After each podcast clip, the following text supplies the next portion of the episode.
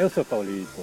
Eu sou o Norberto. Eu sou a Vanessa. E aqui estamos, gente, num lugar maravilhoso, ar livre, bebendo um café, chá, um vento divino, né? Lindo, lindo, lindo lugar. esse momento. Sol gostoso, friozinho bom. É, e a gente está nesse capítulo para entrevistar o Norberto. Oh, puxa Vanessa, vida, que, que honra. Norberto. Muito obrigado pelo convite. Não, a gente que agradece né, por ter aceitado esse bate-papo, mas o interessante do Norberto é que ele simplesmente resolveu encarar o budismo, né? É, legal. hoje, hoje, Paulito, eu vejo que realmente existe causas e condições, né? Porque eu nunca tive contato com o budismo mesmo.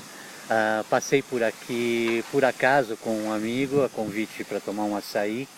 E passamos aqui em frente ao templo e, e eu comentei com ele, nossa, que lugar bonito. Ele falou, é um templo, né, budista. Falei, puxa, podíamos vir visitar final de semana, né? Ah, um passeio. Ele falou, claro, você vai gostar muito, porque ele já esteve aqui.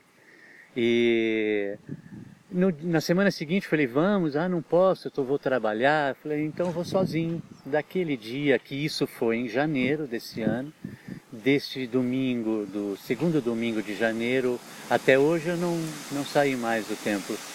Que coisa! Vanessa, você acredita nas, nas eh, vínculos pré-existentes para que aconteça essas coisas? Com certeza, porque a maioria das pessoas, dos brasileiros budistas que eu conheço, tem uma coisa em comum que é conhecer o budismo e ter a sensação de que está reencontrando alguma coisa. A maioria dos brasileiros com quem eu converso tem essa sensação de que, nossa, quando eu conheci o budismo, quando eu encontrei o templo, quando eu conheci um monge, foi como se eu estivesse voltando para casa ou reencontrando uma coisa que eu não sabia o que era. Todo mundo tem esse, maioria, né? Tem essa sensação de retorno. Então eu acredito muito nesse vínculo que a gente já vem trazendo, construindo. Ah, eu não tenho, hoje eu não tenho dúvida, depois de cinco meses já em contato com o budismo, eu acredito que é, eu sempre fui católico, ah, sempre busquei, existia uma insatisfação muito grande, existia alguma coisa que faltava e a religião não, não me trouxe o que eu procurava. E de repente, do nada, assim, em cinco meses eu encontro respostas que eu perguntava, tenho hoje 54 anos, e perguntas, Jovem! Uma bomba, ninguém imaginava. é, perguntas que eu não tinha resposta em 50 anos, eu consegui respostas em cinco meses, né? Então foi uma de- identificação, eu concordo com a Vanessa hoje, acredito mesmo que exista sim uma ligação muito grande de uma coisa que não seja de agora, que não seja nem dessa vida, que seja de outra, que estava guardado, estava latente e que agora veio à tona e que, poxa, hoje ah, tudo que eu tenho, tudo que é, ah, hoje é minha religião, hoje é o que eu acredito, é o que me traz todas as respostas para as minhas perguntas, o que me o, o que me traz esse, é, esse é centrado, né? Porque ah, antes eu lamentava o passado, ansiava o futuro, não vivia absolutamente o presente, porque o dia a dia passava eu pensando no que já tinha acontecido, pensando no que poderia ser, no vir a acontecer, e hoje não, vejo que é o meu momento é agora, a, a, a vida se passa a cada segundo, a cada respiração, como diz a nossa né, meditação, e a cada respirar eu tenho uma nova lição, um novo, um novo encontro, e o budismo me trouxe tudo isso. E não dá, não tem medo?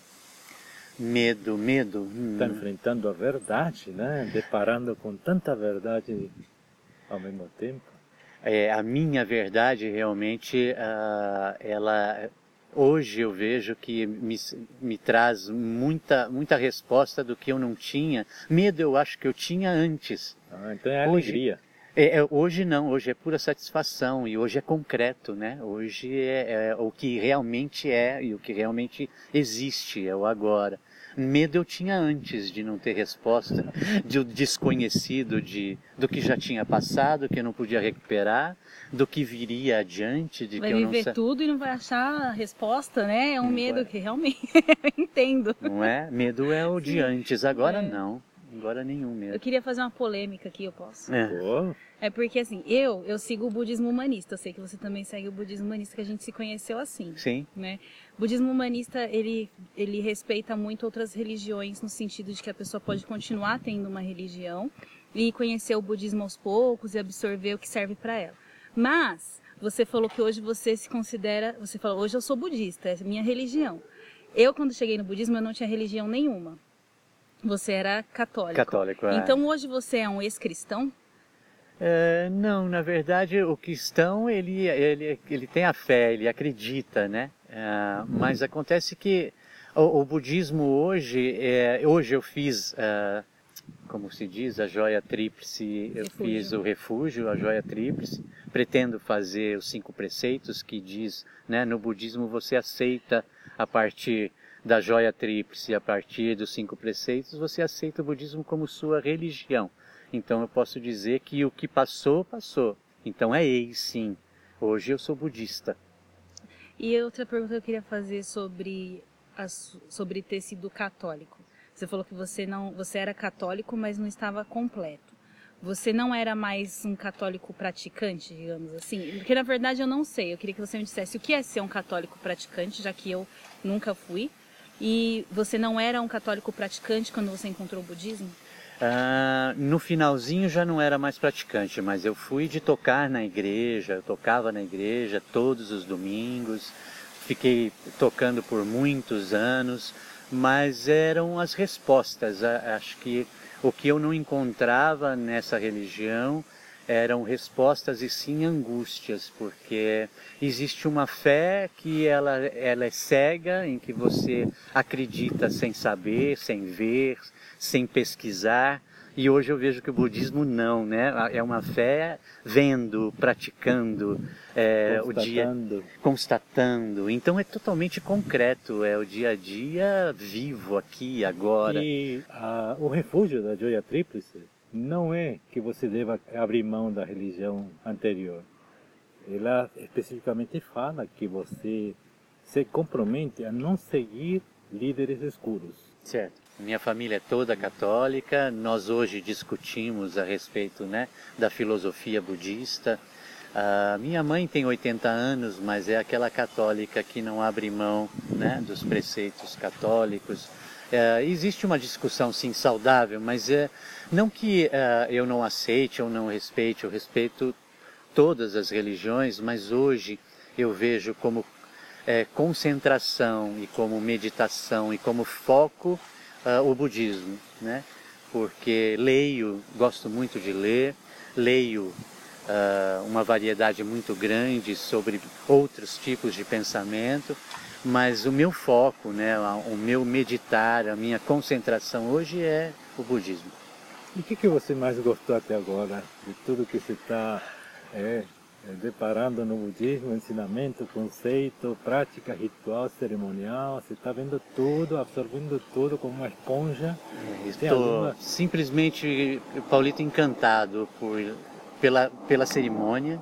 Né? Eu sou músico, não sou profissional, mas sou músico.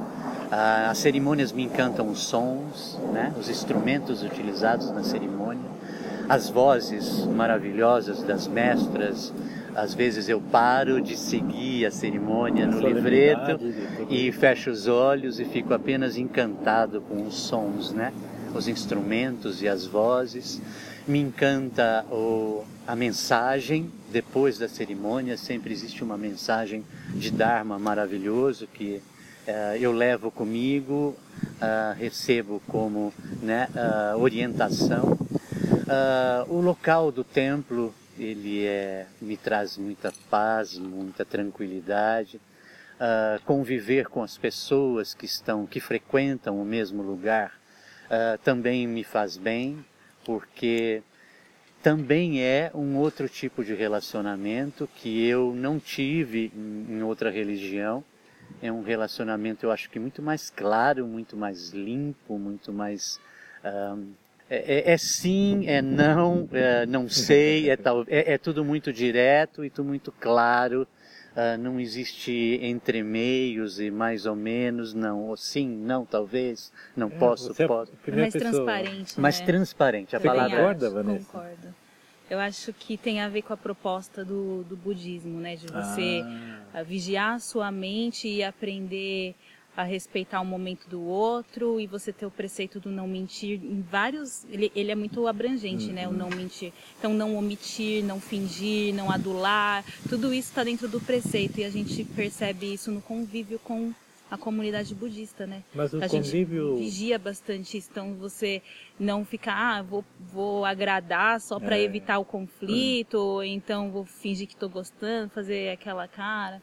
Então a gente fica mais, principalmente quando a gente chega e dá de cara com tudo isso, aí você fica, nossa, vou, vou entrar na onda. E aí você começa a, eu, eu Vanessa, comecei a, meu primeiro preceito a vigiar foi o não mentir né, nesse todos esses sentidos. Difícil. difícil. demais, porque você começa a perceber que às vezes você nem, você nem percebe que é uma, que é uma mentira. Às vezes, é. sei lá, sabe o, ah, tudo bem, tudo para encerrar a conversa, e às vezes você tem alguma coisa para dizer e não diz para encerrar a conversa, é uma mentira. Às vezes você é. pode esclarecer alguma coisa.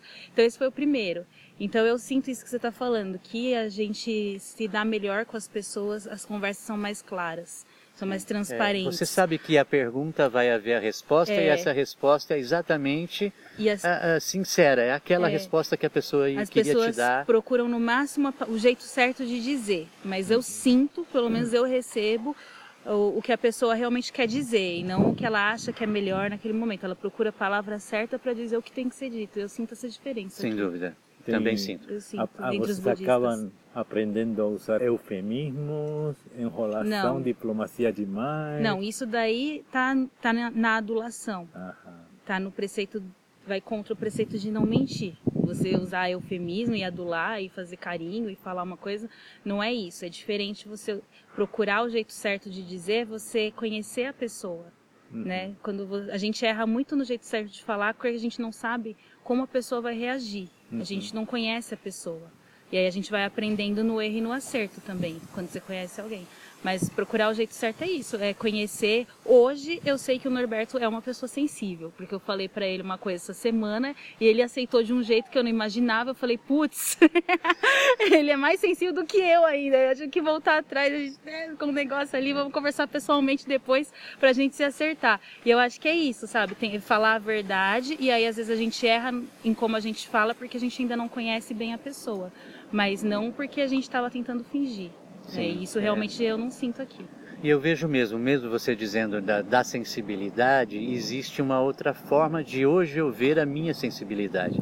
Antes era uma sensibilidade sofrida, era uma sensibilidade em que é, é, é eu, o, que eu expli, o que eu consigo explicar é que é, doía muito e hoje é uma sensibilidade não, é uma sensibilidade que todos nós somos sensíveis, mas não existe mais dor, né? não existe mais sofrimento. É a maneira como você enxerga e a maneira como a sua mente vê as coisas. Mudou, mudou totalmente.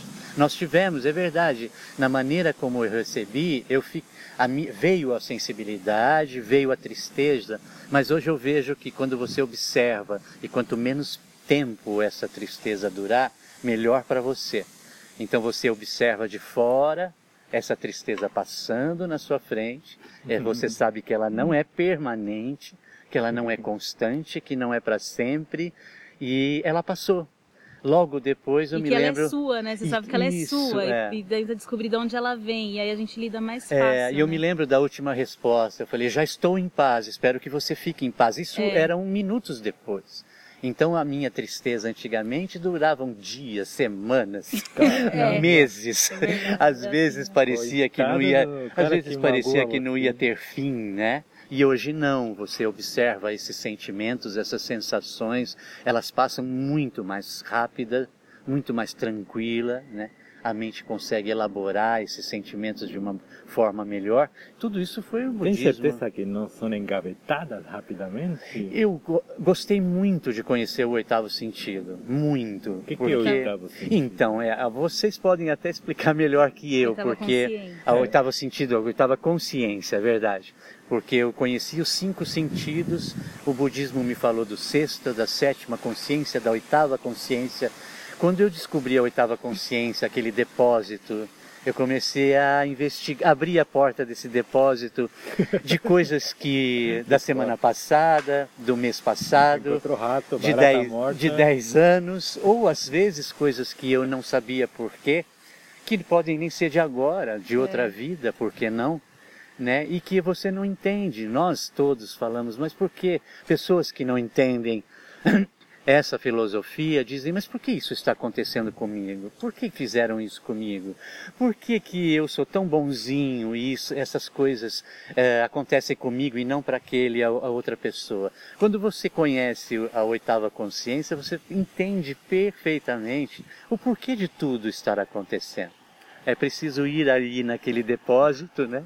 Agora, ah, para encerrar um pouquinho, sim. Norberto, Alguma dica, algum conselho que você gostaria de dar para as pessoas que estão ouvindo esse podcast e que estejam na mesma situação, né? Pessoas que estão diluídas no planejamento do futuro, constantemente preso no passado, não consegue viver, cria ansiedade, cria sofrimento para as pessoas por volta. E ele estava assim, o Norberto, um tempo atrás. Como é que você ajudaria com poucas palavras as pessoas para poder encaminhar o budismo para eles? Olha, eu faria um convite é, assim, passar na frente, vai tomar um açaí perto de um templo e vire à sua direita aqui. Vou montar um melhor. Porque vai tempo. te atrair. É, passe, passe por um templo, conheça, né? É, conheça um pouco mais a fundo a filosofia. Existem sofrimentos que não precisam, né? É, você está sofrendo à toa. É, existem momentos em são muito mais simples de se passar. Uh, conheça um pouco mais, visite, faça uma visita a um templo, uh, participe de uma cerimônia, leia alguns livros, uh, porque isso vai ajudar muito. Como você disse, caso não seja como religião, né? siga em paralelo a filosofia, pratique o budismo, que as coisas vão melhorar. Isso eu te dou a minha palavra, uh, que vão, a sua vida vai melhorar assim muito e muito rapidamente. Alguma palavra, professora Vanessa, para encerrar nosso podcast? Darme-se. Darme-se, que bacana. Acho que, que o dúvida, Brasil precisa de Dharma. Sem dúvida Sinceramente. Muito obrigado por todo Puxa, eu que agradeço, por um cafezinho Obrigada. comigo nesse sol maravilhoso. Muito obrigado, eu que agradeço. Norberto, então a gente está é, feliz de entrevistar você e queremos fazer o convite, né? Nos próximos é, episódio, você ir contando para a gente a evolução de tudo isso, né? Se ainda continuará Sim, ou sem não. Dúvida, sem dúvida. É, eu estou apenas no começo, aliás, é, a, o, o, começo é de tudo e a gente vai aprendendo e, e tem muito ainda o que aprender, todos nós, né?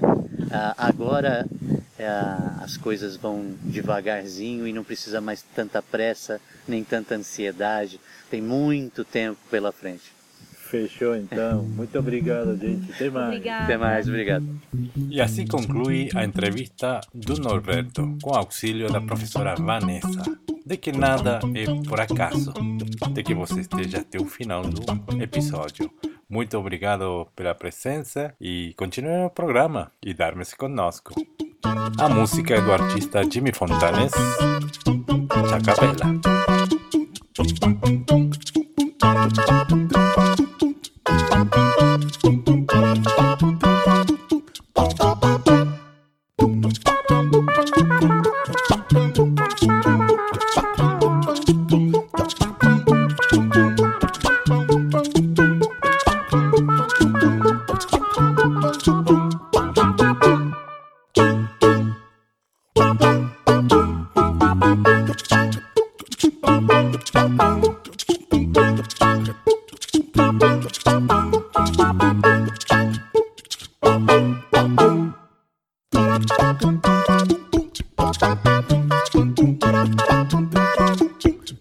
Boom! Boom!